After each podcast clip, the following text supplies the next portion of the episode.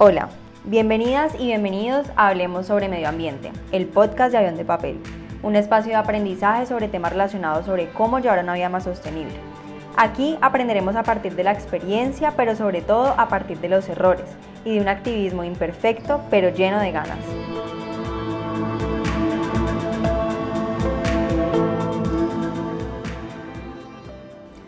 Hola, ¿cómo están? Bienvenidas y bienvenidos a un nuevo episodio de Hablemos sobre Medio Ambiente. Hoy quiero hablar de un tema que muy seguramente no tiene un título súper interesante o que siempre pasamos de largo o que no nos cuestionamos mucho al respecto, pero quiero hacerlo porque precisamente sigue siendo un tema de muchísima importancia, un tema que precisamente como no le damos la atención que necesita, termina como pasando desapercibido y es uno de estos hábitos que debemos cultivar en nuestro día a día, ¿no? Y es el consumo local de todas las cosas que podamos hacer. A veces yo creo que nos subestimamos como consumidores y no somos conscientes del el impacto que generamos cuando consumimos cualquier tipo de cosa, de cualquier material, en cualquier cantidad.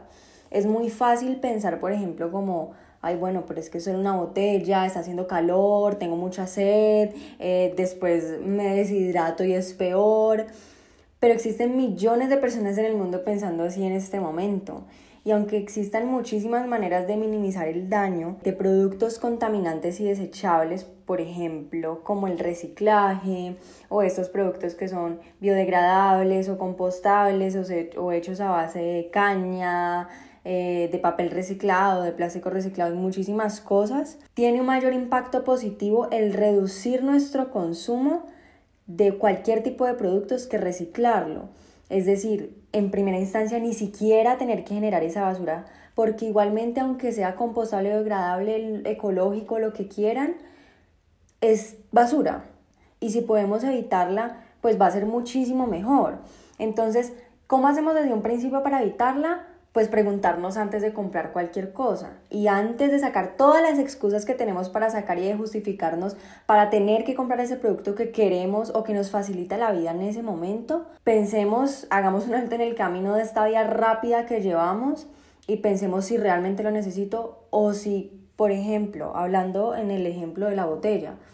listo, hoy me dio mucha sed y me compré la botella, pero entonces ya sé que la próxima vez cada que vaya a salir a la calle me llevo mi botella de agua y así voy reduciendo poco a poco. No es que no nos equivoquemos una vez, no es que nunca volvamos a comprar una botella en nuestra vida. Ojalá, pero en vez de darnos látigo y decir, ah, compré una botella de plástico, soy lo peor, decir, bueno, listo, ¿qué voy a hacer la próxima vez para mejorarlo, cierto? Nos subestimamos también como consumidores porque no nos damos cuenta que tenemos el poder en nuestras manos. O sea, nosotras y nosotros mismos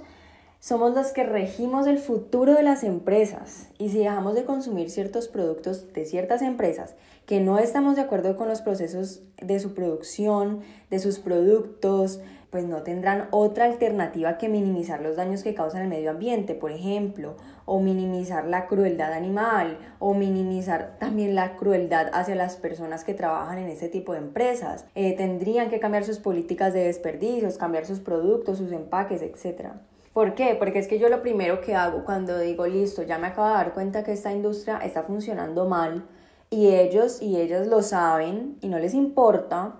entonces lo que voy a hacer yo es dejar de financiar esa industria. Es que nosotros como consumidores lo que hacemos es que financiamos cierto tipo de industria, ¿cierto? Entonces la industria de la moda, la industria de la carne, la industria del reciclaje, cualquier tipo de industria a la que le estemos dando dinero, nosotros mismos la estamos patrocinando. Entonces, no es coherente y eso que con la cuestión de la coherencia tengo muchas, muchas peleas, pero no es coherente decir que quiero ayudar al medio ambiente y seguir financiando ciertas industrias que lo están contaminando. Es más fácil dejar de financiar de esas industrias que volvernos los más ambientalistas, empezar a reciclar como locos y como locas, eh, hacer 10.000 cosas que a preferir cambiar nuestros hábitos por gustos o por comodidades, ¿no? Entonces, al cambiar nuestros propios hábitos, tenemos que preguntarnos por qué lo quiero hacer y hasta qué punto estoy dispuesto o dispuesta a cambiar. Porque yo pienso que no es, no hacemos nada si cambiamos un hábito y lo hacemos de mala gana, o no nos gusta, o termina siendo un sacrificio gigante. Tiene que hacerse desde la gratitud y desde el amor. Y para hacer eso es que tenemos que entender qué lo está causando, por qué está pasando, si sí estoy dispuesto a hacerlo, qué me costaría más hacer, eh, con quién puedo hablar para que me ayude, con qué no estoy de acuerdo y todo ese tipo de cosas ponerlas en la mesa para empezar a cambiarlo. Entonces una de las cosas que yo empecé a cuestionarme y toda esta, esta charla va para darles una conclusión sobre la importancia de comprar local y es que empecé a preguntarme dónde estaba haciendo mis compras, más específicamente por qué estoy comprando allí. Y descubrí que lo hacía ahí porque pues ahí siempre habían comprado mis padres su, su mercado y su comida porque me quedaba cerca, porque estaba todo en un mismo sitio, eh, muchas veces no era lo más barato, no era lo más saludable, pero era fácil ir allí. Entonces empecé a decir, listo, voy a buscar otras alternativas. Y la verdad es que me di cuenta que muy cerca de mi casa había un mercado campesino y lo harían los viernes. Con un calor horrible, eh, y llegar ahí y solo poder comprar dos o tres cosas de todo el mercado que necesitaba me decepcionó muchísimo, la verdad. Como que yo decía, pensé que iba a ser la oportunidad de poder comprar todo aquí a campesinos, orgánico, eh, no estoy produciendo como, entre comillas, ninguna huella de carbono, bueno, mil cosas y terminó siendo pues no lo que esperaba, la verdad. Sin embargo, también me di cuenta que si yo no empezaba a apoyar ese tipo de, de sitios, que si yo no empezaba a correr la voz, pues lo único que iba a pasar es que cada vez tuvieran menos productos o cada vez fueran desmotivándose ellos mismos y no quisieran seguir vendiendo allí. Entonces dije, no importa el esfuerzo que, que haya que hacer, voy a empezar ahí, voy a empezar a ir ahí eh, para apoyar este tipo de, proyectos para darme cuenta que, que, de verdad los esfuerzos sí valen la pena y para regar la voz de todo esto que se está haciendo, ¿cierto? Y les voy a decir también por qué quise hacer este tipo de esfuerzos. Realmente el consumir local no es solamente para apoyar estas comunidades o para apoyar las personas que están emprendiendo, que emprender no es una tarea para nada fácil, sino también porque es la manera en que ayudamos muchísimo al medio ambiente. Normalmente las eh, cosas industrializadas como las que venden en los supermercados pues tienen una huella de carbono gigante y nosotros pues como les estaba diciendo ahora la estamos financiando y la estamos patrocinando. A diferencia de la compra local, que normalmente los productos no vienen empacados, está la fruta y la verdura desnuda, maravillosa, tiende a ser como, como más verde, como más, no sé, muchísimo más orgánico. Eh, las personas que consumen huevo, por ejemplo, también el huevo es muchísimo mejor. Eh, hay, hay como muchísimas cosas atrás de esto que no nos damos cuenta sino cuando compramos nuestra comida en un solo sitio. Otra cosa que muchas veces no caemos en cuenta y es que al ser locales pues no necesitan venir de otro país, ni de otra ciudad, ni otro continente y pues obviamente ese transporte emite muchísimo menos gases de efecto invernadero causado por los carros, los camiones, los aviones y todo lo que representa transportar alimentos que vienen de otras partes que muy fácilmente podríamos estar cultivando aquí. Normalmente, normalmente, y esto no lo puedo decir em, que lo estoy asegurando, pero son personas que tienen su propia finca o son trabajadores que se les paga un sueldo, se les trata bien, em, hacen parte de una comunidad, son de tu localidad, son de tu ciudad, de tu país. Entonces estás ayudando también a la economía y ayudando a que se sigan respetando los derechos de los trabajadores como debe ser de esta manera. Y no solamente, digamos que todos estos ejemplos que he puesto han sido en cuanto a alimentación, pero también puede aplicarse para todo. O sea, es preferible que compremos zapatos, por ejemplo, en este caso, hechos en Colombia, eh, por manos colombianas, por emprendedores y emprendedoras colombianas, que irlos a comprar en una tienda que los vende, no sé,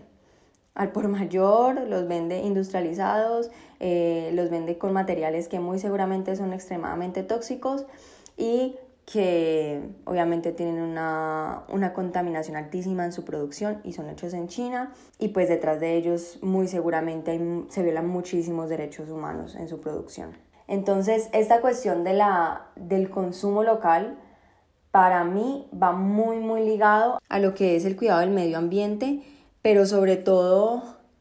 a lo que es el estilo de vida que estamos llevando. Yo creo que tener una vida más sostenible es simplemente devolvernos un poco algunos años atrás y hacer como si esta industrialización de las cosas, como que si esta vida a toda carrera nunca hubiera pasado, sino que de verdad tuviéramos que ir en una bicicleta sin ningún afán un viernes en la mañana o en la tarde a hacer nuestras compras, a oler el pimentón, a tocar las naranjas, a disfrutar el momento, a hablar con la persona que lo cultivó y que lo cosechó, a, llevar tus propias bolsas y empacarlo, llegar a tu casa y acomodarlo y decir, bueno, hoy voy a hacer de pronto un postre de banano, tal vez voy a hacer una ensalada de frutas, eh, voy a hacer una mermelada de pimentón, no sé, yo creo que esa es la vida que, que, realmente nos merecemos. Y yo sé que muchas personas a veces se preguntan, no, pues es que esta vieja no trabaja y tiene tiempo de ir un viernes por la mañana a ir a hacer sus compras del mercado, pero las personas normales tienen un horario de oficina y es cierto. Yo lo entiendo porque yo también tuve un horario de oficina y llegaba el fin de semana y yo no quería pensar en tener que cocinar absolutamente nada, pero yo creo que también es ir acomodando nuestra vida hacia donde nosotros queremos llegar. Si de verdad yo siento que me interesa mucho vivir este estilo de vida, que, que, que, la vida que tengo de horario de oficina no encaja con lo que yo quiero vivir, entonces también empezar a cuestionarme desde ese punto, ¿cierto? Pero mientras tanto, tal vez poder hacer un esfuerzo de comprar lo más local posible y de esta manera también tanto cambiamos nuestro estilo de vida como apoyamos la economía local y los emprendedores y emprendedoras locales.